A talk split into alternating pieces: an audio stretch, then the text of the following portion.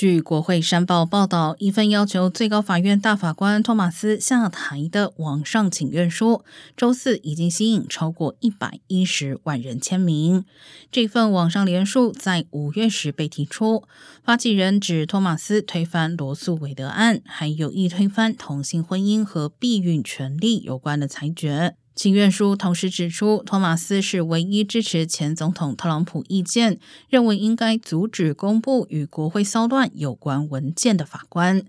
请愿书发起人认为，托马斯应该辞职，或者国会应该立即进行调查和弹劾。